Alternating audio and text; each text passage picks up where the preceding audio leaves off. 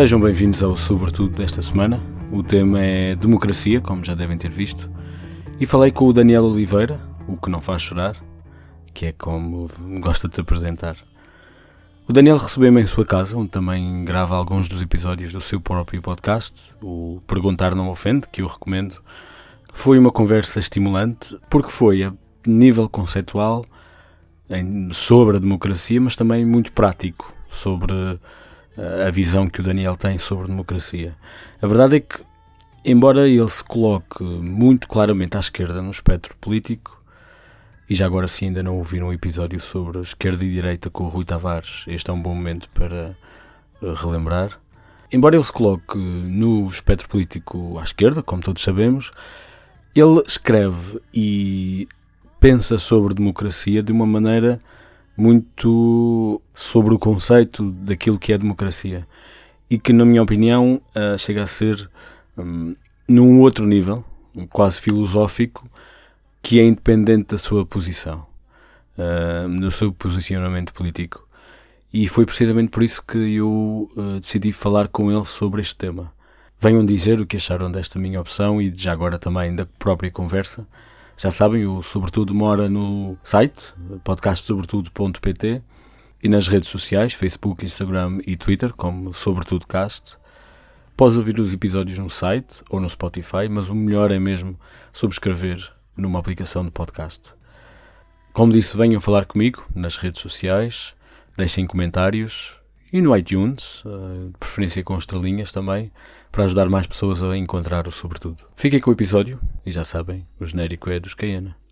Espero que gostem.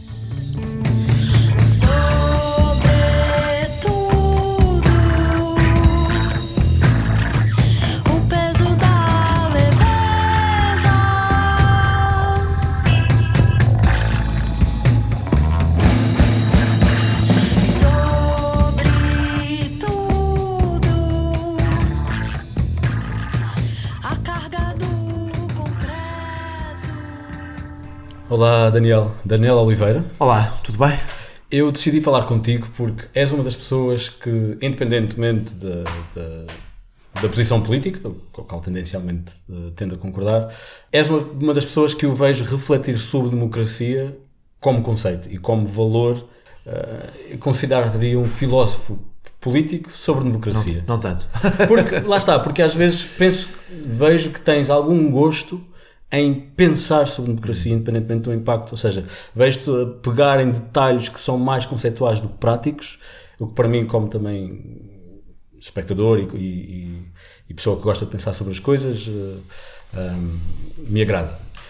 E como tal, decidi falar sobre democracia contigo. As pessoas que estão a ouvir já terão visto o nome do, do podcast uh, no, uh, antes, de, antes de, de carregar no play.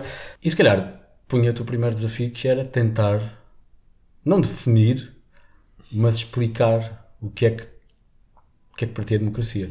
Na tua cabeça, tua, o teu entendimento, se tivesse que explicar a alguém que vem hum. de um outro planeta o que é que é a democracia, o que é que lhe dirias? Uh, a democracia tem. tem começamos, começamos por dizer, a democracia é a parte óbvia, não é? A democracia é o poder do povo. É isso que é a democracia. É isso, entendes isso como. A democracia é o poder do povo. Pronto. Dito isto, uh, isto estaria longe de chegar e há muitos equívocos por parte das pessoas, porque a democracia é o poder do povo, mas não é o poder absoluto do povo. Significa a democracia, depois de ser o poder do povo, é um conjunto de regras. Eu sou, eu acredito na democracia liberal, portanto, ou seja, é um conjunto de regras que impede que a maioria esmague a minoria. Portanto, não é uma questão de números. Não, não é uma questão de números. Ou seja, é, é, é, o poder do povo não é o poder absoluto da maioria. Não é, nem pode ser. O momento em que é uma das características fundamentais da democracia para mim, e esse é um dos debates hoje mais difíceis, é que a democracia se preserva a si mesma. Além se, é, se vai aperfeiçoando, mas se preserva a si mesma. E para se preservar, não pode dar ao povo o poder de a destruir. E é por isso mesmo, e uma das formas de ter o poder, e portanto, por isso mesmo tem que ter, um, garantias de respeito pelos direitos das minorias, e das minorias derrotadas, eh, quando estamos a falar do ponto de vista eleitoral. Dois, a garantia da, da, alternância no poder. A alternância no poder significa que existe sempre uma alternativa ao que está no poder a cada momento. Três, a coisa mais evidente, que é a separação de poderes. Ou seja, garantir que nenhum poder deixa de ser escrutinado e tem a supremacia sobre o outro. Nem o poder judicial, nem o poder político, nem, nem o poder judicial, nem o poder legislativo, nem o poder executivo. Estas, este conjunto de regras relativamente, relativamente simples e depois complexificam-se bastante eh, e hoje, mais do que nunca, há uma grande confusão, do meu ponto de vista, sobre eh, uma, o que é que é ser radicalmente democrata. E existe a ideia, um, que se nós defendemos a total transparência, somos radicalmente democratas, e eu não concordo. Não. O poder, eh, o exercício do poder não é um exercício eh, permanentemente transparente, não o pode ser, tal como não é a nossa vida, tal como não é a gestão de uma empresa, tal como não é nada na vida, rigorosamente nada na vida. Portanto, eu acho que há umas regras de bom senso que temos que aplicar à democracia que, nos estamos, e que estamos a ignorar, e a democracia, pelo menos como eu a vejo, a democracia liberal, implica uma intermediação. Implica, ou seja, eu não sou absoluto nisto, eu acredito na democracia representativa, acredito que o, que se vivêssemos em plenário permanente, nada disso se assemelharia a uma democracia.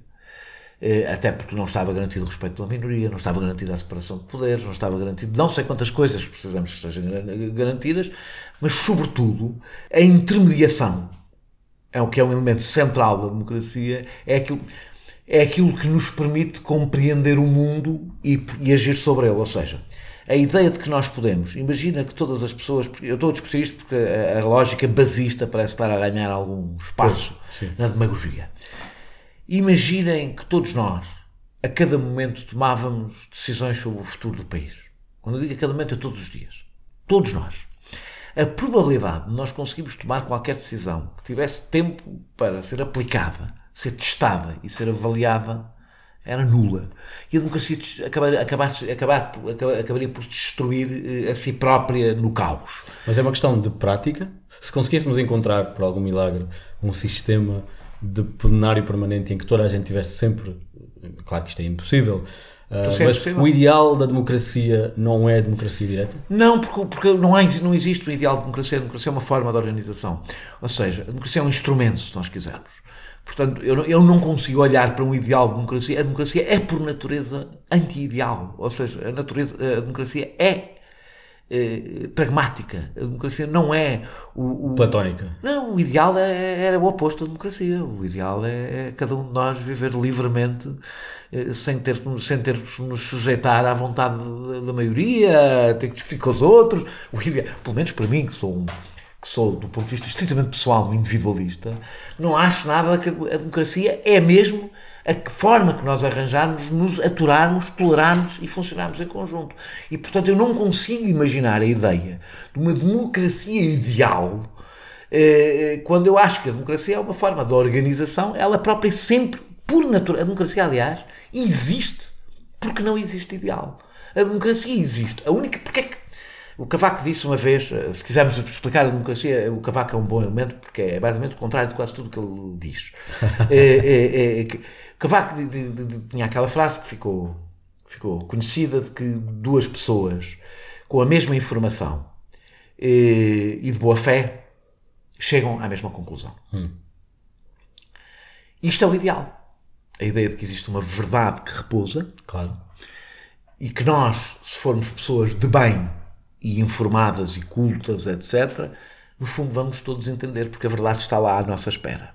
A democracia parte do princípio que isso não é assim.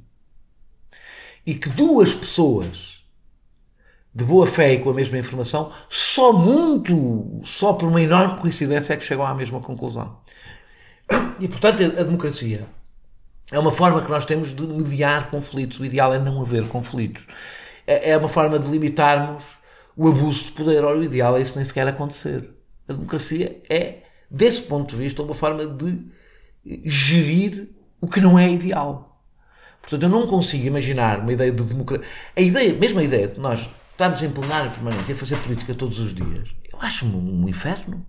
Eu acho uma ideia absolutamente infernal. Quando é que amávamos?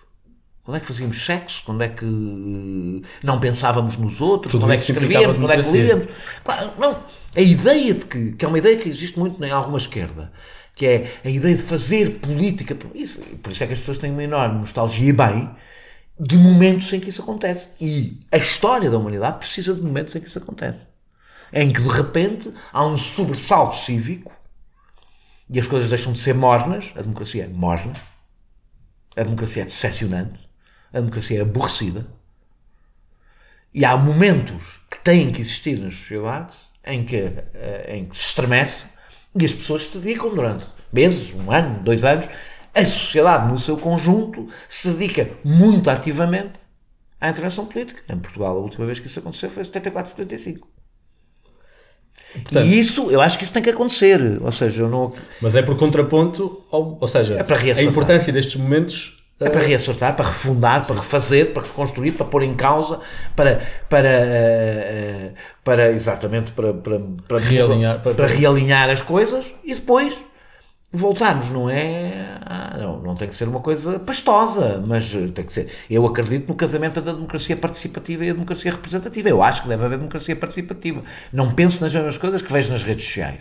Claro. Não penso em referentes diários, em, em, em, nós podemos fazer cair um deputado por votação a meio de um, a meio de um mandato. Não penso nesses disparates todos penso uma coisa muito mais aborrecida que não é por acaso que não aparece nas redes sociais, que é participar na associação de pais, na associação de moradores, ir a reuniões muito chatas, onde se discute como é que se vai fazer esse trabalho, onde depois se tem reuniões com outras pessoas muito chatas, onde se cotizam as pessoas. Aquela parte da democracia participativa que não é tão popular, porque não se resolve em três frases num Facebook ou num Twitter, a dizer o que eu queria é as pessoas poderem participar online em votações. É ótimo, que a democracia participativa fosse só de vez em quando ir ao computador e participar numa votação online. Eu não acredito. A democracia, se eu não acredito na democracia representativa fácil, ainda acredito menos na democracia participativa fácil. A democracia participativa dá mais trabalho que a representativa, não é votar online nas coisas. Não é participar em grupos de discussão na internet. É o trabalho de sapa e chato de estar envolvido na vida da comunidade. Na vida da comunidade. E acho uma das coisas que me perturba muito em Portugal é haver imenso, imensa gente a defender uma democracia mais direta, mais de base, e tão pouca gente a participar nas associações de pais, nas associações de moradores, nas coletividades. Isso é que é democracia participativa, isso é que é democracia de base. E essa é, aliás, a, maior, a nossa maior fragilidade em relação à democracia representativa. Mas isso cria uma escola e uma prática de participação, mas que não tem diretamente um, um impacto na maneira como o nosso país é. Tem! É, é, é, uma das razões, vou dar um exemplo. Um exemplo que agora me lembrei recente: Borba. Quando, aquela, quando caiu aquela estrada. Se houvesse uma associação, se houvesse vida cívica em Borba, Sim. é um mau exemplo, Borba está muito certificado, muito envelhecido, portanto é natural que não exista é provável que aquela estrada nunca tivesse chegado àquele ponto. Porque uma das funções da democracia participativa é ser um elemento de permanente pressão sobre os poderes públicos. Mas essa pressão acontece? É porque às vezes. Quando acontece, eh, eh, o poder, o poder político funciona melhor. O nosso Estado é tão melhor quanto melhor for a nossa sociedade civil. O nosso Estado funciona, nós, é uma coisa muito. também tem a ver com a história do país. Não é? Nós queixamos imenso do Estado, e com razão. Mas estamos, a nossa posição de quem se queixa do Estado é a posição de quem espera pelo Estado. Sim. Eu aqui posso parecer quase um liberal a falar, mas não sou. A minha postura é o Estado funciona, o Estado, se não tem uma sociedade civil aproximada, funciona sempre mal. Em, em, termos conceituais, o Estado é pouco mais do que a direção de morador, da, da, da Associação de Moradores, que foi delegada para fazer mas, as coisas. Mas só que tem poderes diferentes da Associação de Moradores. Pronto, e isso faz toda a diferença. E representa a nação. Ou seja, claro. tem todo ele. O que eu estou a dizer é.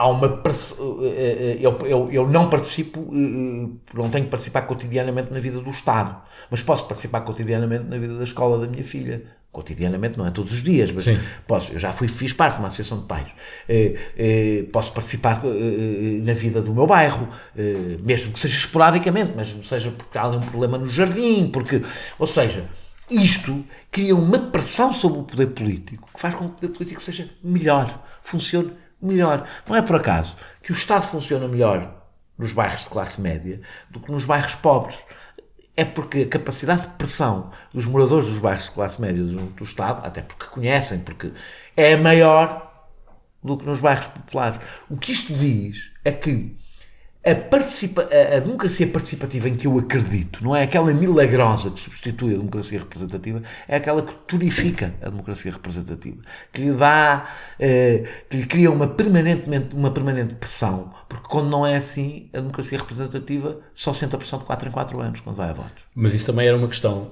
Uma coisa é hum, haver uma pressão, digamos, de alguma maneira informal, organizada e, e esporádica quando há, há há assuntos que, por uma razão ou por outra, acabam por ser uh, o foco dessa atenção. Mas uh, eu perguntei a mesma coisa ao David Crisóstomo quando o entrevistei no episódio sobre o Parlamento. Começaste por dizer que o, a democracia é o poder ao povo. Uhum. Quanto poder tem exatamente o povo numa, numa democracia representativa, sendo que nós temos efetivamente modelos de accountability, que em português nunca consegui descobrir uma, essa palavra, escrutínio. No, de escrutínio no espaço entre aqueles quatro anos, ou, ou, é, ou é só esperar pelos quatro anos até que a avaliação seja feita e possivelmente um novo governo vir? Em Portugal temos pouco. E temos Pronto. pouco por várias razões. Um, a esmagadora maioria dos portugueses não lê jornais. Não é possível escrutinar sem saber. Não é possível escrutinar sem estar informado. Dois, há uma enorme desigualdade. A desigualdade é inimiga da democracia. É, a desigualdade nunca é só uma desigualdade económica, não é só uma desigualdade de recursos, é uma desigualdade de recursos culturais e é uma desigualdade de proximidade pelo poder. Três, não temos sociedade civil. A sociedade civil é um instrumento de escrutínio informal e formal Sim. Do, poder, do, do, do poder político. Ou seja, o Parlamento é o fim, de, é, é, é, é, o topo dessa, de, de, de, toda esta pirâmide de participação democrática, formal, informal, representativa, participativa. É o topo. Numa sociedade pouco participativa, numa sociedade desigual e numa sociedade pouco informada, dificilmente o Parlamento é escrutinado mais do que 4 a 4 anos. Eu, quando estou a tentar responsabilizar as pessoas, tem a ver exatamente com esta ideia de que a grande vantagem que a democracia tem sobre as ditaduras é que a culpa é sempre nossa. Sim. Eh, eh, em Portugal, apesar de tudo, há um ou dois, há, uma ou duas coisas que, que fazem a diferença. Uma é a desigualdade, faz com que, evidentemente, quem tem menos recursos não tenha a mesma responsabilidade que quem tem mais recursos. E o, estudo, e o Estado devia ter modelos de participação para, para, para efetivamente pessoas com menos recursos. Bem, Ou seja, para não haver esta. Combater a desigualdade. É o único instrumento. Porque, porque os recursos não são recursos. Os, a democracia é uma forma. De, a participação democrática é uma forma de empoderamento, não é oferecida. Sim. É, é, é, conquistada pelos próprios. Caso contrário, o Estado oferece quando lhe dá jeito, quando lhe dá jeito não oferece. O Estado não. Os, os decisores políticos fazem o que é normal fazer, o que, o que todos nós fazemos. Quer dizer, nenhum de nós oferece o corpo às balas quando é mau para si, quando, quando é o pior momento para si. E se os políticos são iguais ao resto das pessoas, não, nem piores nem melhores. É, portanto, eu não acredito em sociedades muito desiguais. Eu, quando me dizem que os Estados Unidos são um exemplo de democracia, não vejo como é que os Estados Unidos podem ser um exemplo de democracia quando são um dos países mais desiguais do primeiro mundo. Não são. E com ataques sistemáticos à democracia. À democracia. Nós vivemos, pronto, nessas coisas vivemos várias ilusões. Acho que olho para os países escandinavos e considero que são, na medida do possível, modelos de democracia representativa. Uh, uh, uh, já foram mais, mas, mas que são. Eu, eu, acho que há mesmo uma relação direta entre a questão da a igualdade e a democracia. Acho mesmo que há uma, uma relação direta entre as coisas, porque a democracia pressupõe uma ideia de comunidade e a ideia de comunidade pressupõe uma ideia de paridade. Mesmo não, não estou a falar de igualitarismo, de sermos todos iguais, mas de paridade. E existe uma relação entre democracia e desenvolvimento? Claro, nem tenho a menor dúvida disso. Existe eh, dos dois lados, ou seja, sociedades mais desenvolvidas tendem a ser mais democráticas e sociedades mais democráticas eh, tendem, caminham mais para a democracia, evidentemente, porque, porque até porque te podes preocupar com outro tipo de, de, de, de desafios que, que, quando estás a lutar pelo mínimo não, não, não, não podes. Não há democracia com fome, isso não existe. Sim. E há outro, Portugal tem outro elemento, Sim. que é um elemento que eu também gosto bastante de falar e muito impopular, sobretudo na minha área política, que é a questão da Europa. Que tem a ver com o facto de eh, os Estados democráticos da Europa terem entregue parte da sua soberania às estruturas não democráticas europeias, que lhe dizem isso não é possível a cada cinco minutos eh, de várias escolhas, mas ninguém votou para saber se era possível ou não era possível.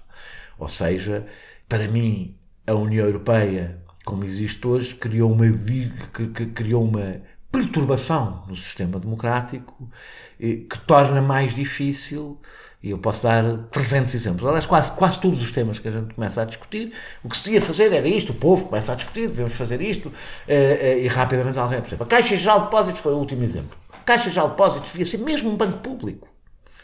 E, portanto, devia funcionar como banco público e começas a fazer as listas e rapidamente alguém diz, não, isso não é possível. As regras europeias não permitem que a Caixa Geral de Depósitos seja tratada de uma forma diferente de um banco privado.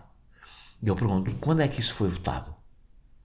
É exatamente em que momento é que um, alguém se apresentou aos eleitores e disse nós defendemos que os bancos públicos não devem poder ser tratados de forma diferente dos bancos privados. Quando é que isso aconteceu? Mas isso não é um modelo, um tipo de representação? Não, onde seja, é está? Mas onde é que está a pessoa? Eu quero saber quem foi a pessoa que tomou essa decisão e de alguma forma foi eleita. É, é, é que a gente não pode, a democracia tem que haver um mínimo, ou seja, não basta dizer que foi, eh, tu não, não sentes grande parentesco, parentesco com um primo teu em décimo grau. Pronto, não pode ser um eleito em décimo grau. Foi nomeado porque foi nomeado, porque foi eleito, porque foi nomeado, porque foi eleito na base. Tem que ser alguém que seja escrutinável. E para ser escrutinável começa logo porque nós sabemos quem são as pessoas. Eu não considero que a Comissão Europeia seja uma estrutura que possa ser tratada como uma estrutura democrática. Ninguém elegeu a Comissão Europeia. É mentira, é falso. Pode ser. Os governos apresentam e os governos que foram eleitos, nomeados pelo Parlamento, que por sua vez elegeram os deputados. A democracia tem que ter um mínimo de proximidade. E, portanto, aquelas pessoas não representam ninguém. Não foram eleitas por ninguém, não representam ninguém, não respondem. E, aliás, isso é muito claro, nós podemos ver isso até de uma forma, de uma forma hum, quase intuitiva. Aquelas pessoas estão preocupadas com os resultados eleitorais, não. Então, se não estão preocupadas com os resultados eleitorais, quer dizer que não dependem da democracia. Aliás, a suposta coragem que têm para tomar algumas decisões resulta exatamente do seu distanciamento em relação ao povo. E, Aliás, mas... por, isso, por, isso, são menos demagógicos, são menos. Aquelas todas as coisas que nós. Eu ouço muitas pessoas dizer que era bom é que os políticos, os políticos não, sejam, não respondam à pressão eleitoral. Eu não quero que os políticos trabalhem para ser reeleitos. Mal, do, mal de nós, para um político que não trabalha para ser reeleito. Deixa, não, deixa de se preocupar com a opinião do povo. Isso não vai um bocadinho contra o que estavas a dizer sobre o não quereres uma democracia completamente participativa, no sentido em que as pessoas que foram efetivamente eleitas uh, aceitaram pertencer a esse jogo com as regras Aceitaram que são impostas. Quando é que foi? Quando é que nós aceitámos exatamente 86? esse jogo? Não, eu, eu, eu lembro-me, entrámos para a CE, além de ninguém me ter perguntado, mas isso é outra coisa, porque eu acho ao contrário da maior parte das pessoas, eh, ou pelo menos que eu vejo no discurso político, eu acho que só uma coisa é referendável. Ao contrário, é exatamente ao contrário, aliás, do que está na nossa lei, é a perda de soberania. É a única coisa, porque é, porque é, porque é um passo irreversível que deixamos para. Portanto, a perda de soberania, a, a, transferência de soberania deve ser referendada. Não, não deve ser entregue a um Parlamento.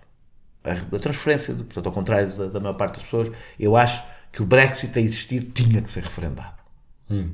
E, e, acho que a entrada na União Europeia, Maastricht devia ter sido referendado, eh, eh, a entrada na União Europeia, na CE, teria sido diferente, e não, não, não sei, não, na altura não estava hum. politicamente ativo, teria sido diferente se os partidos tivessem concorrido com os programas de se juntar à CE? Não sei se foi o caso. Não, foi, só, só o PCP que era contra. A questão não é essa, porque tu não votas, não, não basta. Ou seja, quando eu digo que aquilo deve ser referendado, e não acho que deve ser tudo referendado, por isso é que eu não, eu não defendo uma democracia referendária. No entanto, não sou contra a existência de referentes por princípio. Nestas, nestas coisas, gosto de ter. Não tenho uma posição absoluta, tenho. Há uma. Há, há um. Há um, um a, a, decisão de entrar para a CE e a decisão de dar o salto para a União Europeia e a decisão de entrar no euro têm tais implicações no poder que é entregue do povo para outra instituição que só deve ser perguntado ao povo. Ou seja, eh, eh, não deve depender de uma maioria circunstancial, todas as maiorias são circunstanciais, as decisões. Agora, há limites, e eu acho extraordinário, por exemplo, que a entrada da União na CE tenha exigido menos do que, do que a Constituição, do que qualquer alteração à Constituição que isto tem, por apesar de obrigou algumas alterações à Constituição. Mas o que eu estou a dizer é que isto cria uma. Há uma coisa que a democracia não pode, não, não, não suporta. Não, não, não, não resisto, que é a ideia da alienação de poder. Ou seja, se eu sinto. É, é muito diferente eu sentir que há uma escolha que é muito complicada eu, eu tomar. É muito difícil. É? Nós queremos, eh, não sei, qualquer proposta que se considere demagógica, é? e as pessoas saberem que se a quiserem tomam e pagam o preço de a tomar, pode ser uma tragédia para si próprias e para, para a comunidade, mas pagam esse preço. Outra coisa é dizer-lhes que lhes está vedado. Ou seja, que não. E não é pouca coisa. Na realidade, hoje em dia, os parlamentos que nós elegemos são quase gestores de um programa político já aprovado. A, a, a União Europeia foi tão para lá, mas tão para lá, daquilo que seria normal, uma união entre Estados, não é um Estado a União Europeia, é uma união entre Estados, foi tão para lá disso que hoje, na realidade, nós temos comissões a imporem programas políticos e eu até arrisco-me a dizer programas ideológicos, com premissas ideológicas que não foram a votos em lado nenhum. E, aliás, pior, a maior parte, várias delas, se tivessem ido a votos, teriam perdido em praticamente todo o lado. Eu acho mesmo que a União Europeia se transformou no instrumento nunca visto de conseguir rabiar a democracia. Eu gosto muito de ouvir sobre a Europa, portanto, vamos continuar. A minha questão, antes de passarmos, voltar ao, ao, ao Rio Principal, achas que haveria um modelo da União Europeia que funcionasse? Segundo Havia. a tua, tua Pá, visão? eu achei, eu já fui federalista. Ah, antes, ok. antes do euro. O euro, para O mim, euro veio e Para destruiu. mim o euro destruiu o projeto europeu e, e- porquê? Porque tu, tu fize- criaste uma união monetária sem ter nenhum instrumento político e, portanto, e que corresponde, essa união monetária que correspondeu à desistência de quase todos os elementos que faziam de mim o europeísta, que é coesão, eh, eh, coesão territorial, ou seja, o país, haver uma- um processo de convergência entre os Estados, que é a única maneira do mercado único funcionar, não haver fronteiras, é, é teres uma convergência económica e social, caso contrário, os polacos vão todos viver para o Reino Unido. E- E a fronteira aberta é excelente, mas não é excelente se forem só os polacos e viver para o Reino Unido. Não- Não é bom nem para, os nem para a Polónia, nem para o Reino Unido, que todos os polacos minimamente qualificados vão viver para o Reino Unido. Estou a utilizar uma imagem só. É, é, é, a, a ideia de defesa do Estado Social, porque basicamente, como deixámos de ter instrumentos monetários, o que passaste a ter foi a única forma de resolver crises, como se viu, é a desvalorização das economias. E, e- e- e, portanto, o resultado é não podes ter políticas expansionistas, de, de- de- os países que têm menos Estado Social têm que ficar onde estão, os que têm mais Estado Social ficam onde estão. Portanto, o euro, o que o, o que o euro veio fazer é criar uma caixa onde os Estados podem mover apertadíssima, que retirou às pessoas uma coisa que é fundamental para a democracia, que é a ideia de que, se quiserem, podem mudar o seu destino. A ideia da autodeterminação dos povos não é outra coisa, não é, não é independência, não é ser uma nação, é a ideia de que tu te podes autodeterminar, determinas a tua própria vida. Ora, não existe povo europeu. Não existe. Podem, podem continuar a falar do povo. Não há povo europeu. Há tanto povo europeu como há povo mundial. Até um bocadinho mais povo mundial, que apesar de tudo somos todos da mesma espécie. O povo europeu não existe isso. É uma fantasia, uma pequena elite. Sempre foi. Eu acho Era possível, deixa-me só dizer isto, era possível, há Estados federais que nasceram. Se olharmos com atenção para todos eles, nasceram todos da mesma maneira. Nasceram ou consolidaram-se todos da mesma maneira, depois de grandes traumas, de grandes guerras. Os Estados Unidos foi antes, mas na realidade os Estados Unidos, enquanto, como nação que hoje conhecemos, os Estados Unidos, quando nasceram, até não, não- não sabiam, não, não- nem sabiam se iam falar inglês, o alemão poderia ter sido a língua oficial do- do- do- dos Estados Unidos. É depois da Guerra da Secessão que os Estados Unidos se formam como nação. E são uma nação. A Alemanha é uma nação, sendo um Estado federal. A Itália é uma nação. Não existe a nação europeia, não vai existir a nação europeia. E, portanto, uma das coisas que me perturba, e é por isso que eu, eu falo bastante disto quando falo da democracia, porque isto não é um pormenor, não, é, é fundamental para o debate que estamos a ter hoje. Eu não conheço nenhuma forma de democracia que não seja, não esteja ligada à ideia de Estado-nação. Nunca aconteceu. Nunca existiu. E não é por acaso que nunca existiu. Porque o Estado-nação, e não confundir isto com o nacionalismo, com, com, com, com questões étnicas, não é disso que eu estou a falar. O, Estado, o Canadá é um Estado-nação com pessoas de todas as etnias possíveis, não é disso que eu estou a falar. Estou a falar de tem que existir uma ideia de comunidade. E a ideia de comunidade implica um, um, um sentimento de pertença a qualquer coisa. A União, o sentimento de pertença à Europa é um sentimento de elites. De elites. E isso tem um significado. O facto de ser um, sentimento de elites, incluindo elites económicas, elites culturais, elites sociais, implica que há uma parte cada vez maior da população europeia que está excluída desse sentimento de pertença a uma comunidade onde as decisões se tomam. E isso tem efeitos, como nós estamos a ver, absolutamente trágicos. Portanto, desse ponto de vista, eu sou um soberanista. Acredito que o poder deve estar onde está o povo. Exatamente voltando ao início da nossa conversa. O poder tem que estar onde está Mas isso não é um, povo. Não é um, um exercício conceptual tendo em conta o posicionamento geográfico de Portugal e, as, e a relação de Portugal com o resto da É? Europa? Porquê é que a França, porquê é que cresce na França o sentimento anti-europeu? E no Reino Unido, porquê é que o Brexit venceu? Não, não. é que- Falo da, da possibilidade de Portugal não pertencer à União Europeia. Não, eu, não, eu não quero que Portugal não pertença à União Europeia. Eu- eu- Quer dizer que a União Europeia mude. O que eu quero neste momento é bastante difícil de explicar porque depende de muitas coisas que vão acontecer ou não vão acontecer na Europa. Eu, se perguntasse o que é que eu gostava, Sim. O que é que não, tu gostavas? não faço a menor ideia como é que isso se faz, que recuássemos para a CE. Ok. Sem o euro, é isso? 100 É euro, não só 100 euro, 100 euro e com todas as implicações que isso tem. Queria queria regressar para o pré-Maastricht, por tudo o que se fez para vir a construir o euro.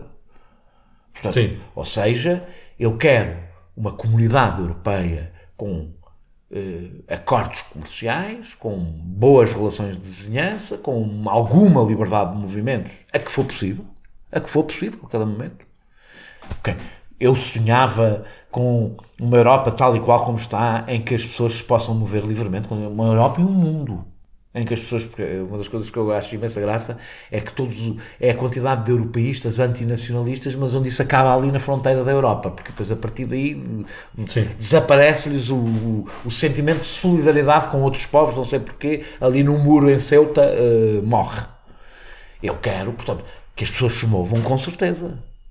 Agora, não tenho absoluta consciência que para criar, para criares um mercado aberto, uma, uma Europa aberta em que as pessoas se movem livremente, tens, isso implica um, um, um caminho que era o caminho que a Europa estava a fazer.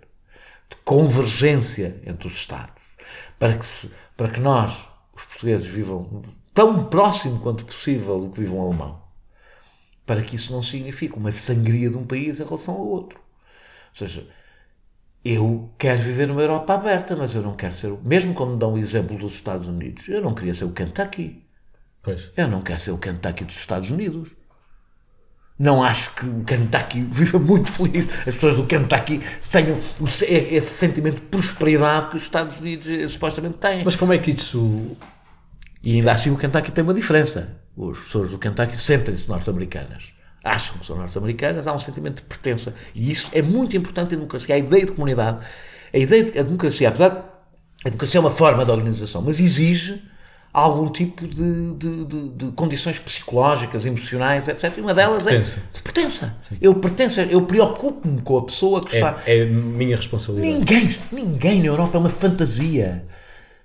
Porquê é que vamos falar nas próximas eleições europeias? Ah, mas isso é um E problema das eleições europeias. Mas não, não é. Porquê é que os partidos falam das questões nacionais? Porquê? Porque não estão, não estão, porque não se estão bem a ver a coisa. Porque estão a ver muito bem a coisa. Sabem exatamente que ninguém volta a pensar na Europa. Ninguém em Portugal volta, nem em Portugal, nem em França, nem em Inglaterra, nem em lado nenhum, volta a pensar na Europa. E porquê é que ninguém volta a pensar na Europa a não ser para aí 5% dos eleitores? Exatamente, não tem esse sentimento de pertença. A democracia. O meu problema é que a ideia de vanguardista de criar uma democracia europeia, que mesmo assim nem, seria uma ideia, porque não foi criada nenhuma democracia europeia, é uma, é, é- sendo vanguardista, tem o pequeno problema que a democracia, como eu digo, fria, mo- morna, Aborrecida, eh, aborrecida processual, processual. tem a ver com a realidade, não tem a ver com as nossas fantasias. Eu adorava viver, aquilo que eu gostava mesmo, é viver numa democracia, numa democracia global. Isso é que eu gostava. Alguém se atreve a propor vamos criar aí uma democracia global onde toda a gente vota para um governo do mundo. Se eu fizer isso, é tonto, não é? Pois, eu acho a única razão porque não se é tonto a defender o que aconteceu na Europa, o que está a acontecer na Europa, é porque eu acho que o que está a acontecer na Europa está a permitir coisas que nunca teriam permitido. É, por exemplo, que uma agenda neoliberal, hoje Bruxelas é a meca do neoliberalismo, mais do que Washington, mais do que Washington, é que, de facto, em coisas fundamentais para o desenvolvimento social e económico, as decisões sejam tomadas por burocratas que ninguém sabe quem é e ninguém, ninguém nas próximas eleições vai tentar tirar de lá porque até nem sequer, nem sequer sabem onde é que estão. E não é por acaso que vamos todos falar de questões nacionais, porque isso faz parte desta fantasia que a gente trabalha. Portanto, quem é que vai ser o Presidente da Comissão Europeia? Né? É, começou-se a fazer uma conversa sobre cada Sim. partido escolhe o seu. Alguém acredita nisso? Nem os próprios. Pois. Nem os próprios acreditam, já, já estão a escolher de outra forma. Quem vai escolher é a Alemanha e a França, que se vão sentar e escolher quem é o Presidente da Comissão Europeia. Não vai ser nada o PPE que teve mais votos ou o Partido Socialista que teve mais votos. Porque tudo isto é uma encenação. Todo este processo de, de suposta democracia europeia é uma encenação. Existem democracias nacionais com menos poder do que tinham. É Mas a democracia, em geral, não é uma ilusão? Não. Tu, quando. Uh... A, democracia é muito limitada. Sim, a democracia é limitada. Uh, e eu pareço pessimista, mas uh, acompanha-me aqui. Sim. Tu não estás só a dar um mandato a alguém não estás só a escolher a quem é que dás o mandato para fazer o que quiser. Mais importante é quem estou a escolher, é quem estou a retirar. Essa é a diferença. É que eu sei exatamente. Portanto, quando se diz que em Portugal perdem-se eleições, é assim que funciona não, a democracia mas, em Portugal? Não, não é em Portugal, em todo lado. Tu escolhes, mas sobretudo o grande poder do eleitor, para além de escolher, é retirar alguém do poder. Ok. É. Isso tem um efeito no que a própria pessoa faz, o saber que pode ser retirada do poder, a pessoa, o partido, o governo. Quando eu olho para os Estados Unidos e imagino. Imagina que o Bernie Sanders tinha vencido as eleições. Bem, imagina. É muito Sim. difícil. É. Vão ter, teria, teria todas as corporações a impedir que ele fosse eleito? Teria. Depois de ser eleito, tentariam por tudo impedir tudo. Tudo o que tu quiseres. Tudo. Eu não, não digo que ah, a democracia, o povo tem realmente o poder. Não, não tem. Aliás, passa o tempo todo. Agora, pelo menos esse sonho é possível. Diz-me lá exatamente como é que a gente. Quando, sempre as pessoas dizem o que é importante é mudar a União Europeia, eu concordo. Agora digam-me lá como é que se começa. Onde é que eu elejo o Bernie Sanders? Alguém pode pegar na Europa? Quem é? Explicam rapidamente que é talvez se os alemães e os franceses elegerem. Não sou eu. Ora, isto, se não se importam, eu não chamo de democracia por uma razão. Eu estou excluído dela. Eu tenho que ficar à espera que um qualquer Estado a que eu não pertenço escolha um presidente que, por sua vez, vença um combate. Ora, isto retira às pessoas a ideia de que elas podem, mesmo que seja, se quisermos, em, em potência, podem mudar a realidade. Se há coisa que nos tem sido explicada nos últimos 10 anos, por algumas pessoas que se dizem europeístas, é que não é possível. A Tina é o discurso da Europa. O There is no alternative é o discurso da Europa. Não há. Aliás, não estão a tentar para fazer outra coisa se não provar isto com o Brexit. Mas então... Quer explicar, meus amigos, quem sai da Europa é. Quem sai da União Europeia, porque a Europa continua-se, não é? Quem sai da União Europeia eh, caminha para a tragédia. Olha, eu não acredito nesta forma de, participação política. E é mais. Não é só não acredito, ela está condenada. Ela está condenada. E o meu grande, a minha grande preocupação, antes de sairmos da Europa, a minha grande preocupação é que quando eu vejo muitas pessoas que estimo e que sei, aliás, que se preocupam com as mesmas coisas que eu, dizerem não desisto, estou concentrado no combate europeu, eu pergunto, mas entretanto estás disponível para desistir do que tens, que é as democracias europeias? É porque a gente corre o risco de tanto se concentrar no, no, no, no combate europeu, um dia destes olhamos e não temos democracias europeias. E quando não houver democracias europeias é que não se muda mesmo nada na Europa, de certeza absoluta. Já, já temos a Itália, já temos a Hungria, já temos a Áustria, já temos a Polónia. E vai continuar. E a minha pergunta é: é preferível ter uma União Europeia cheia de Hungrias a ter o que tínhamos no tempo da CE? Não sei, não me parece. Vou pegar nesse ponto e voltar à democracia. Uhum. Adeus à Europa, gosto Adeus. muito, mas uh, vamos continuar. é preferível ter alguém com quem discordas politicamente no governo, se for eleito democraticamente, do que alguém com o qual te identificas plenamente? Bem, nem tenho a menor dúvida. Claro que é preferível ter alguém, claro que desde que respeite a democracia, desde que respeite, estamos a, dentro dos limites Sim, dentro de quem respeita as regras democráticas, claro. não tenho a menor dúvida que. Eh, até porque. Um, Isto é mais uma questão de opinião, não é uma questão não é porque, de ciência sim, política. Pergunta-te. Prefiro eu não concordo com o Fidel, mas ou com o Raul Castro, agora já nem é o Raul Castro, mas pronto. Essa questão para mim nem se põe por uma razão, porque eu acho que uma das o facto da democracia ser corretiva de si mesma, é, coisa que as ditaduras não são, faz com que um, alguém que foi eleito democrática, um democrata, não é alguém que foi eleito democraticamente, porque há, há pessoas que são eleitas democraticamente e, que, que não, não, são democratas. O Orban não é democrata e foi eleito democraticamente. Mas um democrata, em princípio, estará sempre mais próximo da minha posição do que alguém que não é democrata por uma razão, porque ele próprio será obrigado a corrigir as suas escolhas. A, a, ditadura é sempre uma, uma caminhada para, para, uma caminhada para o erro, uma, uma inexorável caminhada para o erro, porque exatamente porque lhe falta o elemento que a impede de caminhar para o erro, que é a consciência que é fundamental e que é uma das bases também da democracia, da transitoriedade do poder. Pois. A transitoriedade do poder é, é a única coisa que faz que, nós, que, que, que, que quem tem o poder político perceba que a instituição está acima dele. Em ditadura, a instituição não está acima do detentor do poder. Portanto, não tens nada contra um governo eleitoralista? Sabes que eu tenho um problema com a expressão eleitoralista. Há governos que tomam decisões erradas e governos que tomam decisões certas. E as decisões erradas podem ser movidas pela vontade de vencer eleições. Agora, não há nenhum governo numa democracia que não tome decisões no pressuposto de que elas vão garantir uma reeleição. E isso é bom, porque é isso que nos dá um poder para lá dos 4 em 4 anos. Ou seja, se um governo é bom que um governo governe para agradar à maioria, porque é isso a base da democracia. Agora, há formas diferentes de agradar à maioria. Um, um líder fraco, fraco no sentido em que não tem capacidade de mobilizar o povo, de ser considerado eh, alguém em quem se possa confiar, toma decisões fáceis, de compreensão fácil para conseguir o voto. Um líder forte, democrático, que consegue mobilizar o povo, consegue que o povo seja mobilizado para, uma, para um objetivo que ultrapassa a evidência do momento.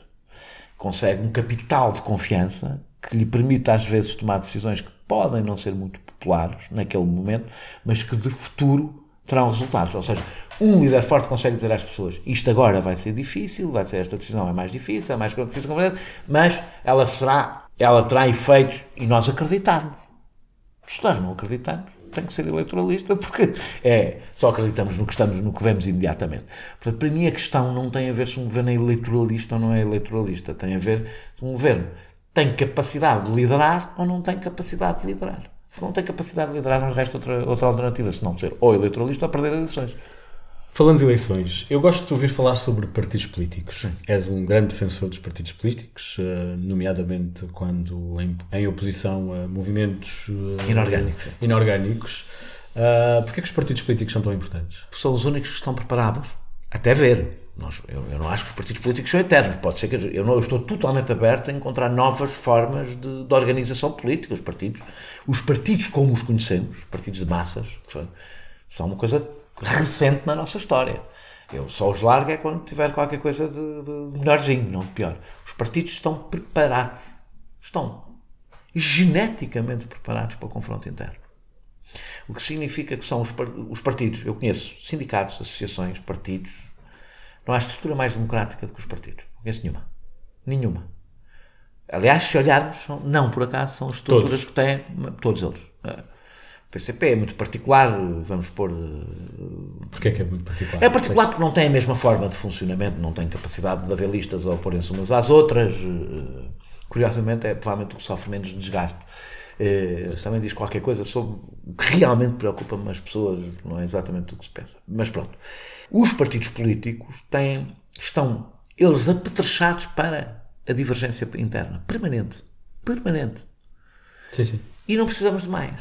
Conhecem mais algum tipo de associação ou de organização que tenha tanta rotatividade como os partidos políticos de, de lideranças?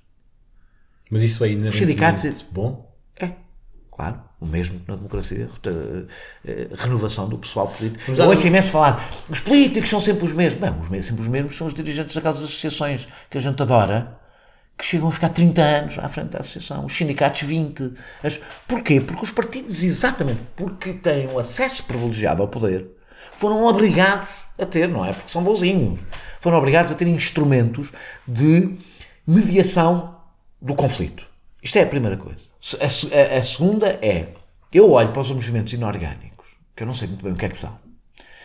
A única, o que é que distingue um movimento inorgânico? Agora não falemos só dos partidos. O que é que distingue um movimento inorgânico de um movimento orgânico? O movimento o é inorgânico, em princípio, não tem direção. Ok. Portanto, não tem ninguém responsável. Portanto, não tem ninguém que a gente possa remover.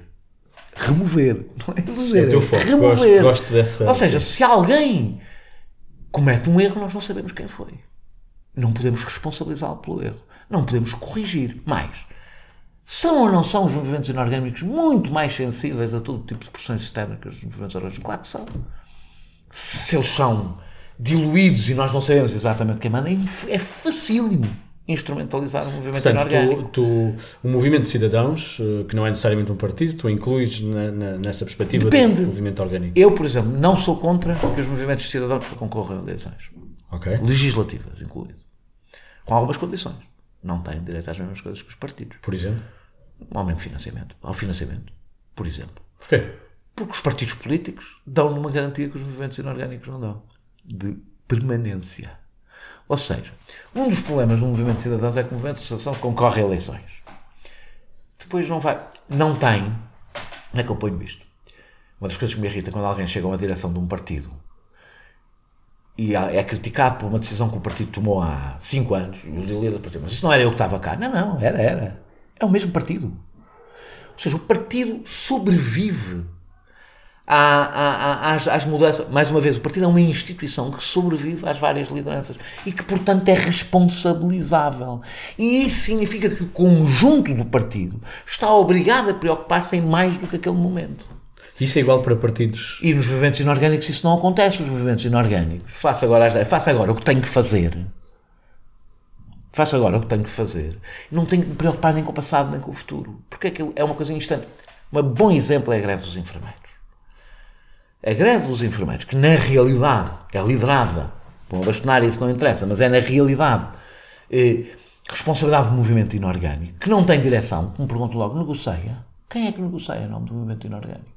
Quem é a cabeça? Quem é que desiste? Quem é que manda parar? Quem é que lidera?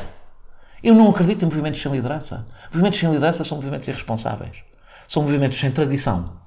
O que significa que não têm nenhuma. Eu sou um defensor, apesar de ser de esquerda, da filiação a tradições. Porque isso é uma das coisas que nos dá enquadramento moral e ético no nosso comportamento. É que nós somos tributários do passado e depositários de um futuro. A ideia da inorganicidade acaba com essa ideia de ser de passado, de futuro, de compromisso. Mas isso é igual para novos partidos? Não, é, claro, com certeza. Eu acho que os novos partidos, os novos partidos, em princípio, quando se cria um partido, e é assim que eu imagino um partido, caso contrário, não é um partido, é um movimento inorgânico, finge que é um partido. Quando se cria um partido, não se cria um partido para umas eleições. Cria-se um partido a pensar uh, uh, uh, num futuro sustentável. Sustentável, não é? Sim. Porquê? Porque ele corresponde a uma corrente de pensamento que existe na sociedade. Portanto, é é importante que haja uma corrente. Por exemplo, nós temos casos de partidos que realmente têm mais, várias correntes lá dentro. Não, está bem, mas não, não deixam de. Todos os partidos, na realidade, têm várias correntes lá dentro. Sim. O que estou a dizer é que correspondem a um espaço político, ou sociológico, ou cultural. Ou seja, uma há uma caixa. ideia. Não podem transformar-se de um dia para o outro no, no seu oposto. Okay. E há uma ideia de previsibilidade que é importante, não é só em política, na vida. Na vida. Sim. Nós precisamos, para sair de casa todos os dias, de alguma previsibilidade. Mas eu, eu acabei por não dar o exemplo dos enfermeiros, só porque estava a Sim. explicar, porque isto não é só uma questão do, do, dos partidos. Nós olhamos para algumas decisões tomadas por aquele movimento inorgânico e elas eram impossíveis num sindicato sólido, com alguma tradição sindical. Porquê? Porque nós na democracia também temos um acumular de compromissos. Fomos encontrando compromissos. Sim. Eh, portanto, há coisas que se fazem, há coisas que não são. Não precisam estar Algumas não estão escritas, fazem parte da tradição política, por exemplo, do movimento sindical. Fazem parte de uma tradição política. Para que ele não se autodestrua a si mesmo. Ora, a ideia de movimentos totalmente inorgânicos, que estão muitíssimo na moda, e que são as coisas mais fáceis de manipular pelos interesses bem orgânicos que existem na sociedade, é esta ideia de que é possível fazer política sem compromisso. Hum. E essa é talvez a coisa que eu sou mais uh, violento. Eu sou contra votações online porque acho que a democracia deve dar o mínimo de trabalho. As pessoas devem ser obrigadas a sair de casa, a atravessar a rua, a entrar na, na escola, a preencher um, um, um boletim. Tem que custar o mínimo uma razão. O que não custa nada, não, as pessoas não perdem, não, não perdem 10 segundos a pensar. Mas isso é. Eu acredito na ideia de. Eu acredito mesmo em tudo na vida. Acredito no compromisso. Acho que as pessoas são. O compromisso dá às pessoas uma, uma ideia de responsabilidade. Portanto, as pessoas, quando, estão, quando têm um compromisso com uma coisa, são menos levianas. Todas elas. Eu incluído. Toda a gente. Sim. E, portanto, eu não acredito em nenhum passo da democracia que diga às pessoas: vocês não se têm que comprometer com nada. Nem com partidos, nem com ideologias, nem pagar cotas para sindicatos, nem. Nada, nada. É, é só, por exemplo, dão 20 euros e a greve está feita. Pronto, nem sequer têm que fazer greve. Compromisso. É de tal forma ligeiro, vocês nem sequer têm que fazer greve. Aí dinheiro para um crowdfunding e, está, e a luta está feita. Quem diz isto no sindicalismo diz isto no- nos partidos. Eu bati-me no partido que fui militante, foi no Bloco de Esquerda, para o aumento das cotas durante bastante tempo, para o aumento das cotas. Porque não acredito na militância quando as pessoas não dão, na medida das suas possibilidades, não ajudam a financiar o partido. Porque eu não acredito na, na participação política sem compromisso. Eu não acredito na democracia fácil. Não acredito na democracia. Acho que as pessoas estão a, a ganhar uma cultura do like, a cultura do, do, do gosto do Facebook. Mas não achas que isso é enquadrado numa realidade atual e, e física e, digamos, quase analógica, não- havendo também possibilidades de haver um modelo que implica a participação de outros modos eu- com o mesmo nível de compromisso ou um nível diferente? Eu não tenho nada contra que as pessoas participem em reuniões por via, via Skype. Eh, ou seja, eu não, não quero, eu não quero que as pessoas tenham que continuar. A, acho que as pessoas devem utilizar os instrumentos que têm. Eu, eu marco reuniões eh, através daquele programa, por acaso agora que não me lembro do nome, mas eh, quero, quero que, que- Ah, o, o Doodle. o Doodle. Sim. Eu marco, marco reuniões através do Não tenho nenhum problema para. Eu não tenho é grupos de discussão na internet. Mas isso, Porque eu não exemplo, acredito no debate político sem empatia, não acredito no debate, na, empatia eh, sem cara, sem nome, sem Nós somos corpo. Nós, isso não mudou. Nós continuamos a ser corpo. eu, sim. Eh, Nós acreditamos mesmo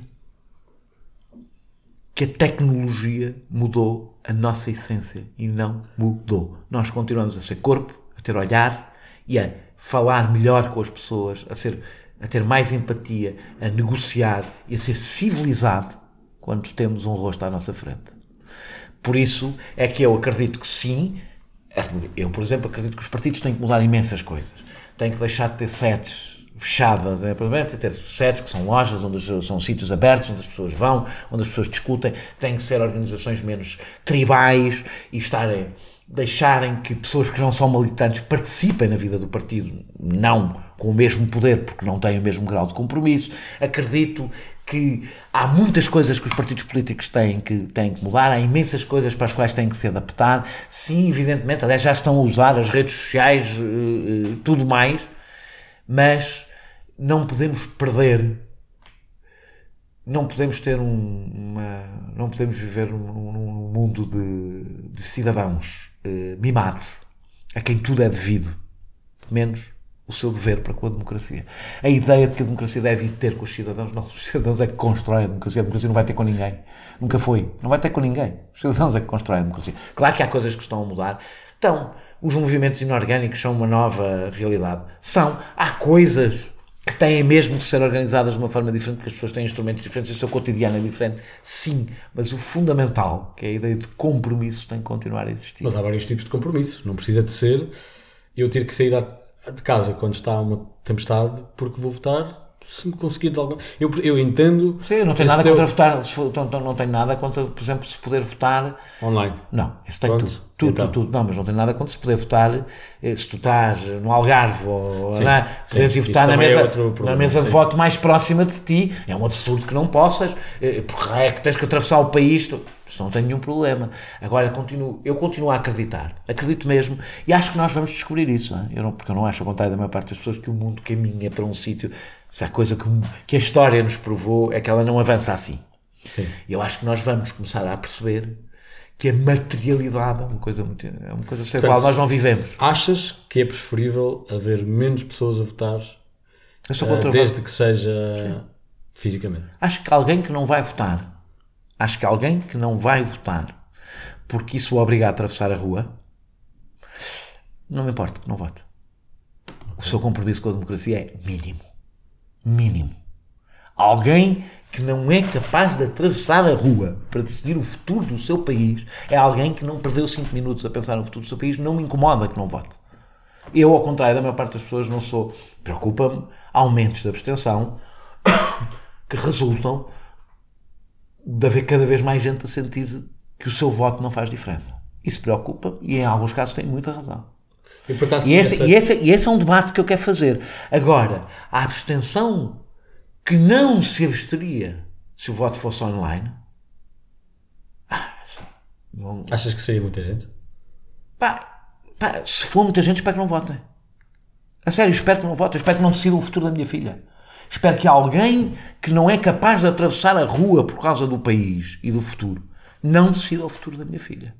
Não quero estar nas mãos dessas pessoas. Eu, eu, eu devo dizer que é, quando eu falo de cidadãos mimados, tem a ver com isto, esta ideia de que a democracia nos deve. Nós não somos clientes da democracia. Nós somos produtores de democracia, não somos clientes. Nós não somos consumidores de democracia, somos produtores de democracia. A democracia não nos deve nada. A democracia é um, é um, é um conceito abstrato, não existe enquanto materialidade. Portanto, nós é que a construímos. Portanto, eu estou a ficar um bocadinho cansado também das pessoas que, se, que, não, que não movem um. Porque podia-se dizer, o abstencionista, a discussão, por exemplo, sobre a sociedade civil. O abstencionista é aquele que percebe que a democracia já não lhe dá, já não dá, é mais exigente. A ideia de que o abstencionista é aquela pessoa mais exigente do que, vai, do, do que, do que o rebanho que vai votar. Bem, então seria normal que entre os abstencionistas encontrássemos pessoas que são sindicalizadas, ou que participam na vida do bairro, ou que participam na coletividade, ou seja, que fosse nessas pessoas. Mas não. É exatamente o oposto. Quase sempre coincide com o abstencionista a pessoa que menos participa na vida da comunidade. Eu não conheço praticamente ninguém que tenha muita vida cívica. Haverá. Mas são exceções. A maior parte das pessoas que têm muita vida cívica vota. Isso quer dizer, isso na realidade quer dizer, que o que leva muitos dos abstencionistas a, a- a não votar é o mesmo enviamento que o leva a não participar na vida cívica. E aí o problema está neles. O problema está neles. Outra coisa é o abstencionista que não vota porque sente que não vale a pena. E esse é outro tipo de abstencionista, e em princípio, parte do princípio que esse abstencionista não vota se isso o obrigar a atravessar a rua e também não votaria online, não é? Ou seja, porque a sua motivação não tem a ver com os votos. sim. Só acho que, só acho que eu compreendo esse. Votar é provavelmente o ato democrático mais fácil que existe. Sim. Eu, eu acho, só acho que, e, e é por isso que também te estou a, estou a perguntar várias coisas sobre isso, acho que eu compreendo o que tu dizes sobre um nível mínimo de compromisso. Acho que associar isso a uma presença física Tem a ver sinto com- que tenha uh, que, que ignora alguns, por exemplo, o facto de, de agora viajarmos muito mais, não ser, não ser possível estarmos sempre no mesmo sítio. Totalmente a favor do voto, porque, do, do- do voto antecipado por correspondência, nada contra. Eu, a- Portanto, não, tu- eu acredito que a votação, eu, eu acredito mesmo, e acho que tenho boas bases para acreditar nisso, que o, o teclado e o computador eh, nos criam um distanciamento em relação aos nossos atos. Sinto isso cada vez Sim. mais. Também, sem dúvida. E gostava que isso não fosse aplicado ao voto. Já tem que ser aplicado a muitas outras coisas, porque de facto foi indispensável que fosse. Ao voto não é indispensável. Temos uma máquina suficientemente alargada para que as pessoas não tenham que fazer mais do que uns metros ou, uns, ou um quilómetro para, para votar. Portanto, eu, eu- isso chega-me. Ou seja, não, não, não vejo nenhuma razão. Acho que as desvantagens seriam maior que as vantagens. Ah, que os, que os, se, houver, se houvesse casos absolutamente extraordinários de pessoas que têm que atravessar montanhas para ir votar, sim senhor, eu voto online. Porque é para, a esmagadora maioria dos eleitores que estão ao lado das mesas de voto. Não, acho que o prejuízo é um uma, uma leviandade. O ato, tu, tu, tu votas, eu voto, imagino que votas, não sei, mas imagino que votas. eh, o ato. De, o, eu acredito que. hum, Eu acredito muito no. Eu nem nestas coisas, às vezes até posso parecer um bocado conservador, mas acho que não sou. Nós vivemos de rituais. Sim. Os seres humanos vivem de rituais. Têm liturgias, têm rituais. É, é, é, Nós organizamos a realidade através de rituais.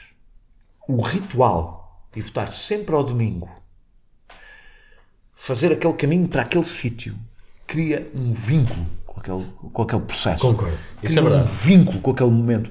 É quando se utiliza a expressão a festa da democracia. Alguém, se a votação fosse online, diria a festa da democracia, toda a gente a clicar às 11 não, Sim. nós precisamos mais, nós precisamos de momentos em que nos encontramos, em que nos cruzamos uns com os outros para fazer a mesma coisa. Nós já não vemos os mesmos canais de televisão, não vemos os mesmos noticiários, não estamos na mesma realidade. Nós precisamos de alguns Ou momentos seja, e que votar nos... fisicamente ajuda esta ideia de, de de comunidade, comunidade. porque nós estamos todos. Aliás, vemos quando vamos votar. Eu gosto de votar e ver. E ver as pessoas a dirigirem-se ao mesmo sítio, a participar de uma coisa. Tenho um sentimento de comunidade quando eu faço. Não tenho um sentimento de comunidade quando voto online. Tenho um sentimento de comunidade que eu pertenço àquele grupo de pessoas do meu bairro, da minha freguesia, que se põe numa fila, vai votar e está. Sinto orgulho. Eu sinto orgulho de viver numa.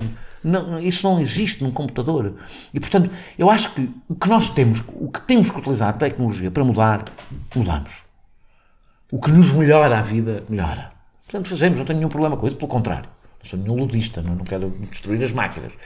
Aquilo que nos retira algumas coisas que precisamos e alguns momentos na nossa vida coletiva que precisamos é, é a discussão que tivemos sobre os feriados, quando andávamos a discutir porque é que o 5, porque é que o 5 de outubro deve continuar a ser, porque é que há não sei quantas datas que devem continuar a ser feriados, e as pessoas dizem, ah, a maior parte das pessoas vai para a praia, nem liga, não é isso. Nós precisamos de momentos em que nos identificamos com uma comunidade, em que temos uma história comum, gestos comuns, coisas comuns uns com os outros. E há aqui uma, uma na- nesta fúria eh, tecnológica, há, há, uma, há uma total insensibilidade para as coisas que nós continuaremos a precisar. E o risco é, é- é- é- não, é, não é termos movimentos inorgânicos, é tornarmos em sociedades inorgânicas. E uma sociedade inorgânica está condenada. Está condenada, não há qualquer hipótese. Falaste aí da, da abstenção e eu adicionaria os. porque Disseste também que há razões, para, há várias razões para a abstenção e, portanto, por, por ser, por ser afim a algumas dessas razões, adicionaria também os votos nulos, portanto, uma, Nulos e brancos. sim. nulos e brancos. A minha questão. Eu, não, eu, eu ponho completamente. Eu, eu, eu trato os nulos e brancos de uma forma Completamente totalmente diferente. diferente. Nulos e brancos são votos explícitos. São no votos sentido- no nada. São, pelo contrário, até são, deve ser os votos mais. Eu, nunca, eu não voto e branco, mas tenho as minhas. Claro. eh, Acho que há sempre um mal menor, portanto, mas isso é um, ponto de vista pessoal. Mas. O voto e branco é talvez das pessoas, as é, é- é as pessoas que querem deixar, são pessoas que se esforçam mais, são pessoas que atravessam, fazem aquilo, vão lá para dobrar. o Sim, na verdade, é- essas pessoas têm o maior compromisso de todos com a democracia. São pessoas que, mesmo quando não querem escolher nenhum deles, não deixam de votar. Na verdade é sobre isso que eu queria falar, adicionei só a abstenção, porque imagino que também haja ali uma pequena porcentagem que tenha as mesmas motivações. Hum, os brancos e nulos deviam ter Não. poder? De representação no Parlamento? Não. Não, não sei, não sei se representação, mas por exemplo, havendo uma quantidade suficiente de brancos e nulos, isso deveria ter algum impacto na- nas eleições? Não. Não. Porquê? Porque isso diz às pessoas que elas não têm que se organizar. Se eu tenho, se houver 20% por cento de pessoas a votar no branco, quer dizer que há 20%, pessoas, 20 de pessoas que se deviam ter mobilizado para criar um partido e não o fizeram. Ok. É esta ideia, mais uma vez, que nós não somos clientes da democracia. Ou seja, uma coisa é as pessoas votarem es- esporadicamente no Libranco. Eu não voto agora. Desta vez não há ninguém com quem me identifique. Pronto, por, por, por um qual- não concordo com estas eleições. Outra coisa é pessoas que repetidamente, um conjunto muito grande de, pessoas que não votam no Zé Branco. Eu não devo institucionalizar a desistência. Isso é um. Mais, a não escolha é uma não escolha. Não é uma escolha. Não, nós não podemos transformar não escolhas em escolhas. Eh, eh, eh, é, s- isso implicaria. Porque imagina que há 50%, como aliás o romance do Saramago Exato, punha sempre, exato. mais de 50% de pessoas a votar branco. Como, é que, como é que a democracia resolve isso? Quem é que resolve? Pois. Quem- somos nós. As pessoas vão ser eleitas para resolver isso, foram eleitas pelos 40 e tal por cento. Portanto, são as pessoas que, que representam os 40 e tal por cento que se vão dedicar aos 50 e tal por cento. Não, tem que ser as pessoas em que aqueles 50 tal por cento se revê. Portanto, isto, isto pode criar, aliás, a ideia de representar, ter a representação no Parlamento dos votos brancos, é uma ideia autodestrutiva da democracia. Sim, sim, também não acho É que dizer, haver uh, vamos votar vazios. para destruir. Porque no dia em que mais de 50% dos portugueses estivessem, votassem no Parlamento e o Parlamento ficasse a acaba- a democracia acabava, não, não se regenerava. Sim, sim, Rebentava. Não se- a ideia, não, aquelas pessoas iam pensar muito, os políticos iam pensar muito, e- e pronto, e, e repensar, e ser bonzinhos, e. Sim, não, a democracia implodia. Aliás, até porque- Ora, eu não quero criar condições para a democracia implodir. Mais, eu até quero criar uma pressão para que as pessoas que votam nulo e branco, à medida que vão crescendo, sentam necessidade de encontrar representação política, não é? De encontrar não representação política no Parlamento. Não é encontrar um lugar vazio. Ah, aquele lugar vazio é que me representa. Não, o lugar vazio não representa. O lugar vazio está vazio. O vazio não representa. Sim. É da sua natureza. Sim, na verdade o impacto é, é, é nulo. Não é impacto- nulo. O impacto é negativo no sentido em que passarias a ter um novo universo e era, seria sobre as maiorias daquele Não, universo mas, não, que tentar votar. mas a democracia também é simbólica. Exato. E ter um Parlamento com metade das cadeiras vazias é o fim do parlamentarismo, é o fim do Parlamento. Por isso é que é bom Cotidiano e diário, ali, visível. Ora, eu não quero, o meu objetivo não é destruir, o meu objetivo para melhorar a democracia não é criar as condições para ela se se autodestruir. Portanto, o que eu quero é, no dia em que houver 20% de pessoas a votar branco e isso não tem nenhuma consequência política, tem uma de certeza. Vai haver pessoas que dizem, pá, aqui 20% de pessoas que eu posso representar, vou criar um partido. E isso é que eu quero. Vou criar um partido, um movimento e vou tentar representar estes 20%. Porque esse escape, ao, ao criar esse escape, basicamente estamos a impedir que a democracia seja dinâmica e tente representar aqueles 20%. Não é, é o contrário do que parece. É que é, é exatamente à medida que se vai olhando, e isso acontece, à medida que há descontentamento, estão a aparecer partidos, partidos horríveis, alguns deles, sim. mas, mas na democracia vive disso, de haver partidos que percebem, olha, se calhar eu tenho que fa- falar para aquelas pessoas que acham que, que, que uma pessoa com que 25 anos é muito pouco para uma pera para um monstro, acho que é o que está aí no autor, eh, ou, ou que 100 deputados já, já, é- já é, é muito e chega. Pronto, se calhar é preciso esses movimentos. Eu sou a favor da, institucionali- da institucionalização do descontentamento. Quando eu digo institucionalização, não é para matar. Sim. Não, não é. A melhor maneira de acabar com institucional. a melhor maneira de acabar com o descontentamento. Não, não. É dar, é permitir que no Parlamento o descontentamento esteja representado. Não é, esteja, não é tenha cadeiras vazias. Sim. Esteja representado. Até por uma razão. As pessoas que votam branco têm uma enorme vantagem sobre as outras se tiverem uma cadeira vazia. Nunca vão falhar. Porque uma cadeira vazia não costuma fazer as neiras. Pois. E, e- e enquanto eu, à pessoa que quer votar em branco, quero que ela, eh, se calhar, prefira eleger um deputado que vai desiludir e se calhar vai descobrir que aquele, aquele discurso fácil não resulta. Ou seja, mais uma vez, eu, eu acho que a democracia não se trata de um processo de facilitação da vida, da escolha das pessoas. Trata-se de um processo de, de obrigar as pessoas a escolher. E, porquê a que- errar, e a falhar, e a arrepender das escolhas que fazem, que é como, eu já, como já me aconteceu a mim e tem que acontecer a todos. Ah, Só para, para acabar aqui o, o capítulo dos não votantes, se Uhum. chamemos assim, concordas que a abstenção é um problema? Concordo, Eh, concordo, claro que concordo. Mas vamos perguntar, quando é que as pessoas votaram mais? Eu concordo, claro que é um problema, mas eu, eu acho que o problema é mais. Eu não vejo a abstenção como o grande problema. Acho que a abstenção é um. É um. É, um, é uma. É uma consequência de uma anemia democrática. E esse é que é o problema. E esse é que é o problema. Uma sensação, exatamente aquela que eu disse, que as pessoas, cada vez mais pessoas têm, de que o seu voto não muda a realidade. De cada vez que alguém diz, muito contente, ah, eles diziam que querem mudar, mas isto não. Isto, cada vez que alguém faz o discurso da Tina, não, cada vez, e cada vez que alguém diz, não há outra maneira de fazer isto, isto tem que ser assim. O Centeno é um exemplo disso, é a Tina neste governo. Sim. Cada vez que alguém faz um discurso desses, está a contribuir para a abstenção. E está a contribuir, não está a apelar à abstenção. Está a dizer é indiferente em quem vocês votem. E não é. Não, lá. Eu quero. Eu, eu, é, é como aquelas coisas. É, é- é- na realidade, a vida é relativamente irrelevante. Vamos todos acabar por morrer. Mas até lá, vamos tentar fazer qualquer coisa. É, a mesma, é, a mesma, coisa- é o mesmo sentimento que eu tenho. É, Eu não acho que seja relevante porque a prova é que a história, sempre que se acreditou que não mudaria, mudou. E, Sim. portanto, eh, entretanto, vamos tentando, não é? Agora, eh, eh, eu acho que não é irrelevante. Acho que este governo não é exatamente não é igual ao governo anterior. Portanto, não acho que seja irrelevante, acho que devia ser mais relevante. E há também um elemento de. Sim. Mas, mas, mas tu, tinha, tu tinhas-me. Tu, tu, tu, tu tinhas perguntado, sabes, sabes a prestação? É, é, um sabes problema. Eu ia só dizer mais uma coisa. Quando é que as pessoas votaram mais? Porque eu ouço de. O problema é o sistema eleitoral. Há-me imensa vontade de. Aquelas pessoas que estão sempre à procura de uma solução que, que seja. que se consiga resolver Óbvio, numa votação. Pronto, assim, tá, está feito, muda o sistema eleitoral. Outros dizem, eleitoral. outra é a qualidade do pessoal político. Gente, uma das coisas características que tem a classe política é que foi sempre melhor do que é. Sempre. Sim. Na história. Foi sempre melhor do que é. Eh, imaginamos sempre políticos extraordinários, até porque mortos têm uma grande vantagem, já não fazem as neiras. Na realidade, quando é que as pessoas votaram mais? Depois do 25 de Abril? dizer porquê? Fazia toda a diferença. Sim. Porque sentiam que estavam a fazer. E eram votos história. acumulados.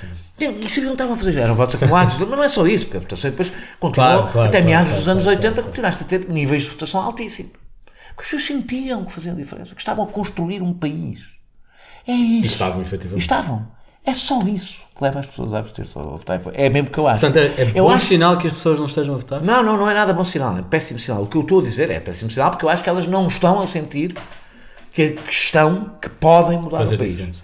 Podem fazer diferença. A diferença é só essa. Escusam de continuar a procurar sistemas eleitorais, eh, se é online, se não é online. A diferença é as pessoas sentirem que o seu voto faz diferença ou não faz diferença. É essa. Mas não há um elemento de. E até a diferença da participação, da qualidade do pessoal político também é essa.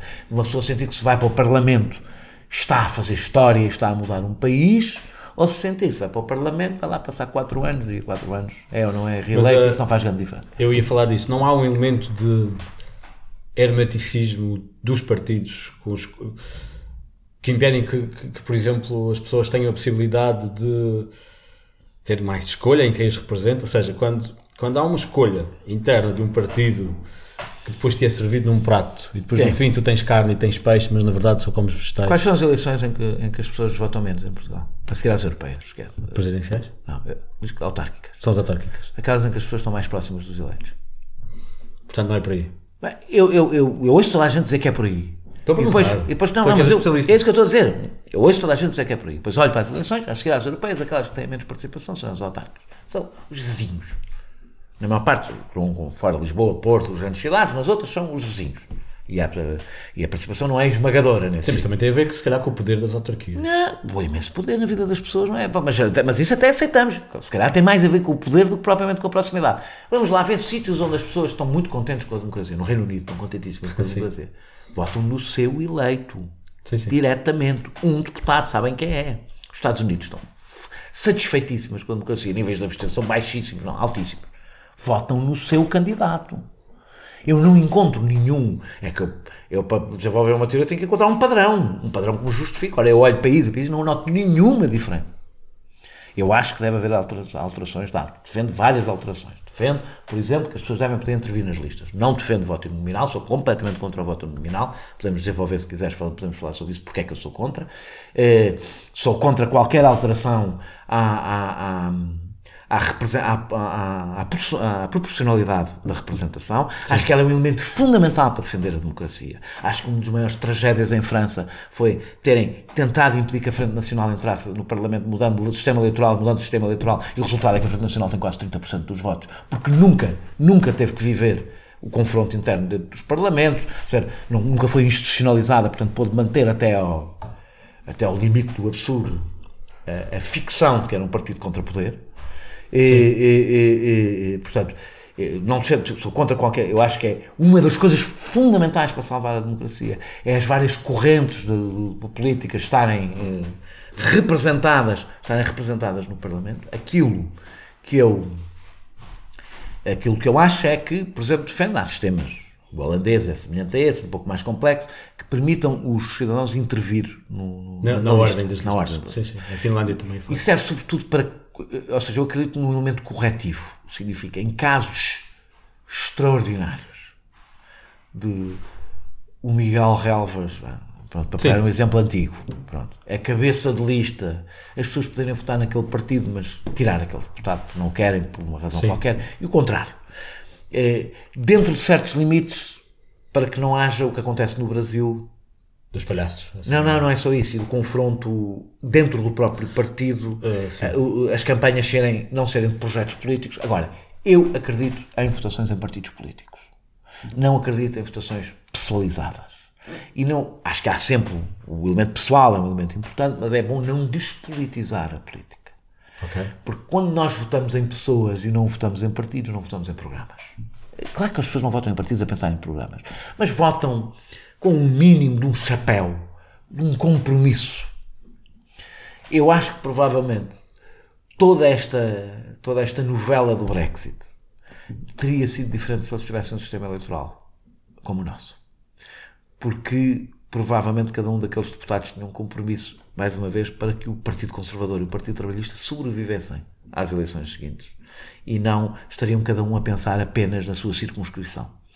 Ou seja, há um excesso, isto agora vou dizer uma coisa um bocadinho, se calhar, perturbante, mas há um excesso de proximidade entre o, entre o eleito e o eleitor que cria um egoísmo no eleitor que só pensa, no, no- no eleito, que só pensa no seu eleitorado e não pensa no conjunto num- num- de uma forma um bocadinho mais abrangente. Em Portugal, não tenho a menor dúvida, por exemplo, o sistema, uninominal, o que teríamos era um conjunto de caciques, teríamos queijos limiano, e, e teríamos também muito o que aconteceu no Brasil, que é para aprovar os orçamentos era em troca do investimento na terra tal é? e deixavas de ter qualquer tipo de pensamento para o país eh, com cabeça. Mas achas que há realmente essa, esse sentido de Estado de quem está no Parlamento? Não, não há nenhum sentido de Estado, mas há um sentido de sobreviver. Eu não- Eu não acredito sequer nem. O sentido de Estado é Não, sentido de Estado, Eu digo, acredito- dizendo essa noção de que realmente eu estou a representar mais do que não, aqueles que. não, pelo menos sabes que estás a representar o partido por uma razão. Se o partido tiver um péssimo resultado, tu não és eleito. Ou seja, tu dependes do resultado do partido, não dependes só do teu resultado. Ou seja, eu nestas coisas acho que se pensa no sistema, não se pensa na bondade ou na maldade das pessoas, pensa-se nas dinâmicas políticas que um determinado sistema cria. Eu acho que o nosso sistema tem o problema das pessoas não terem, terem a sensação, mais uma vez, de que não têm qualquer poder nos eleitos que lá estão, nas pessoas que lá estão. E que isso pode ser corrigido. Acho que mesmo que pode ser corrigido. Acho que dentro de limites que não criem os sistemas que estão experimentados noutros países e que correm mal, do meu ponto de vista. E em Portugal, com a características específicas de Portugal, não tenho dúvidas nenhumas teríamos um parlamento de caciques locais. Sim.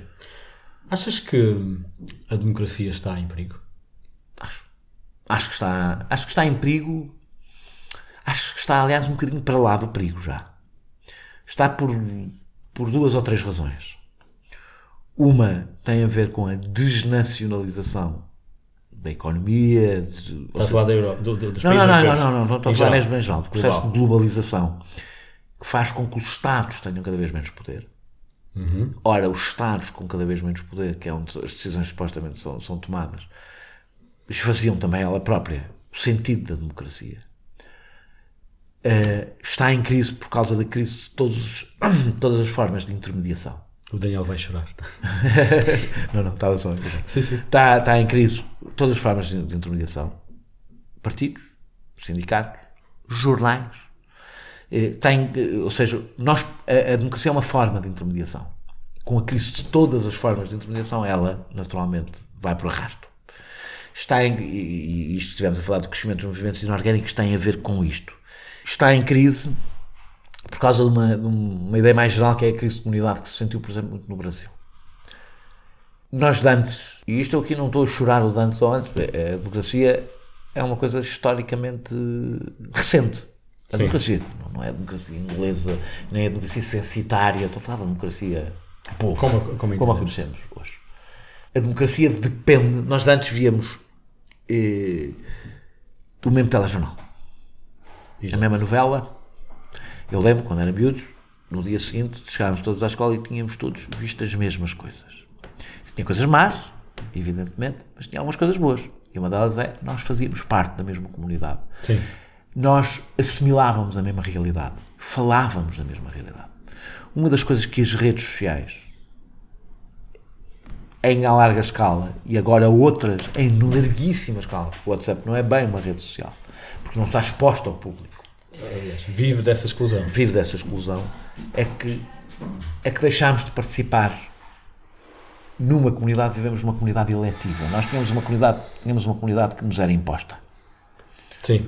pela realidade. Sim. E tínhamos que saber lidar com ela. Ou seja, pronto, eram pessoas que a gente preferia Eh, e tínhamos que lidar com ela. Tínhamos que discutir com ela, combatê-la e depois chegar ao E fim e encontrar um equilíbrio onde E coubéssemos era todos. até um, um assunto comum com o qual todos tínhamos que lidar igualmente. Agora, nós vivemos em comunidades eletivas e achamos isso excelente. Só ouvimos pessoas que achamos inteligentes, Sim. que pensam como nós, que não nos aborrecem com as suas perguntas. Criamos uma realidade comum a essas pessoas. O que faz que, por exemplo, nas eleições, eu lembro de ter visto no dia das eleições em que o Trump ganhou, fazia-se inquéritos de rua e os, quase todos os eleitores do Trump diziam que não conheciam ninguém que ia votar na, na, na Hillary Sim. e quase todos os eleitores da Hillary diziam que não conheciam ninguém que ia E votar aí no as Trump redes sociais tiveram um papel incrível. papel fundamental porque as redes sociais, ao contrário, é a ideia de que abrimos ao mundo, não abrimos Não, nada. Vivemos em bolhas como nunca vivemos Sim, antes. sim. Nunca vivemos em bolhas, porque nós antes vivíamos em bolhas geográficas e sociais. E sociais. Mas vivíamos. Mas que tinham alguma diversidade. É uma das razões porque eu sou a favor da escola pública e sou Sim, contra sim. as escolas privadas é exatamente para obrigar as pessoas a viverem nos mesmos sítios, as ricas, as pobres, a a estarem nos mesmos sítios, a, a andarem nos mesmos sítios. Porque só isso é que cria ideia de comunidade. Ora, as bolhas das redes sociais Fabricadas, inclusive. fabricadas, não é só as pessoas viverem em bolhas, as realidades. As pessoas vivem em Sim, sim. realidade, em verdades diferentes. As pessoas têm verdade. A gente fala aqui das fake news, mas não é só as fake news, Não, não. porque até, até as notícias verdadeiras podem ser umas e outras, não é? As pessoas vivem numa verdade delas e não conseguem sequer compreender Claro. não, eu tive discussões com pessoas brasileiras que estavam. Elas nem sequer conseguiam compreender do que é que eu estava a falar e eu não conseguia compreender do que é que elas estavam a falar. E, neste caso, somos de países diferentes, mas isso aconteceu no Brasil. Sim, sim. Ora, estas três coisas, Estado Nacional e a questão da globalização económica, a questão também da financiarização, mas é outra coisa, ou seja, estão a desaparecer as burguesias nacionais. O grande poder é uma burguesia financeira sem qualquer relação com os Estados nacionais. O capitalismo, eu, eu tenho a tese de que vivemos numa fase pós-democrática do capitalismo. O capitalismo já não precisa da democracia. Precisava. Já não precisa da democracia. E, e esta atomização da sociedade, tudo isto junto, eu quando olho não vejo só a democracia em crise. E casos Eu, como- se tivesse que apostar agora, mas felizmente, quase sempre quando alguém aposta isto está errado, aposta coisas deste género está errado, porque a história farta-se-nos de pregar partidas, não é? Mas se eu tivesse que apostar agora, eu diria que a democracia é inviável. Inviável. Nos, No estado em que está neste momento. no estado em que está, se a, se a dinâmica continuar a ser esta, a minha única esperança é que, como nós sabemos, sempre que isto pareceu que as coisas aconteciam assim, aconteceu uma tragédia qualquer ou qualquer coisa que fez com que o mundo recuasse e, e- e se corrigisse. Portanto, eu digo isto para dizer logo a seguir Espero que não. Não é só que espero que não, é que felizmente este, este, este pessimismo foi quase sempre negado pela capacidade que. Está bem, mas às vezes que é é uma- tra- às tragédias. às vezes tragédias. saber. Às vezes é às vezes as começa, começa a parecer que, que não há outra maneira de. É, é- é- não parece ninguém eh, com realmente capacidade de decisão parece estar suficientemente preocupado. Uh, há- há uma questão que eu tenho e que se calhar me consegues ajudar a descobrir: casos como o Donald Trump, o facto de ter sido eleito e pode ser salvo por o sistema americano não ser uma democracia perfeita, mas casos como esses afetam a democracia? Nos Estados Unidos ou fora dele? Em geral, o facto de a democracia resultou no Donald Trump. Claro, afetam para já porque há um processo que vai corroendo a própria democracia. Depois há uma coisa que nós temos que perceber que é a democracia. Eu disse que a democracia tem os instrumentos eh, para se aperfeiçoar, mas eles estão longe de ser efetivos, não é? A Alemanha era mais ou menos, era supostamente uma democracia antes do Hitler, portanto eh, Também não é novo. também não é novo. Eu aí tenho um ponto de vista de uma duas coisas. Uma, total atenção aos eleitores e tentar perceber quem acha que deve deixar de falar para aqueles eleitores está a condenar a democracia. Total intransigência em relação aos eleitos. E, portanto, eu. eh, uma coisa é tentar compreender os eleitores, por exemplo, se vier a existir, do, do, do Ventura, do André Ventura, em relação ao André Ventura, total intransigência. Significa total intransigência, eu não tenho nada para. Eu não quero. Não tem não- diferença Não quem quero normalizar André Ventura. Não, Não quero tem- normalizar. É um oportunista que não acredita numa única palavra que diz e é assim que deve ser tratado. Não, não é. Não nos devemos sentar com André Ventura. Vamos lá discutir se acha mesmo que a pena de morte se calhar fazia sentido. Se acha mesmo que, que andamos a alimentar parasitas. Não, eu não quero. eh, Ou seja, eu Se devo. for eleito com maioria. É, ele- isso não há qualquer hipótese, mas. eh, Se ele fosse Se fosse. eu- a democracia estava em perigo. Se calhar está. Não, eu acho que em Portugal ainda não estamos nessa fase. Daniel, última questão. Sabendo que a democracia é muito mais do que votar em eleições, porquê é que as pessoas devem votar nas várias eleições que temos este ano? Porque é muito mais, mas esse é o menos, é o mínimo. Se não fazem o mínimo, não fazem o máximo. Eh, ou seja, eh, alguém que acha que a democracia dispensa o seu voto, seguramente acha que a democracia dispensa tudo o resto. Daniel, muito obrigado. Foi um prazer. Obrigado por Obrigado, esta eu. conversa. Aprendi muito e espero que quem ouviu tenha aprendido também. obrigado. obrigado.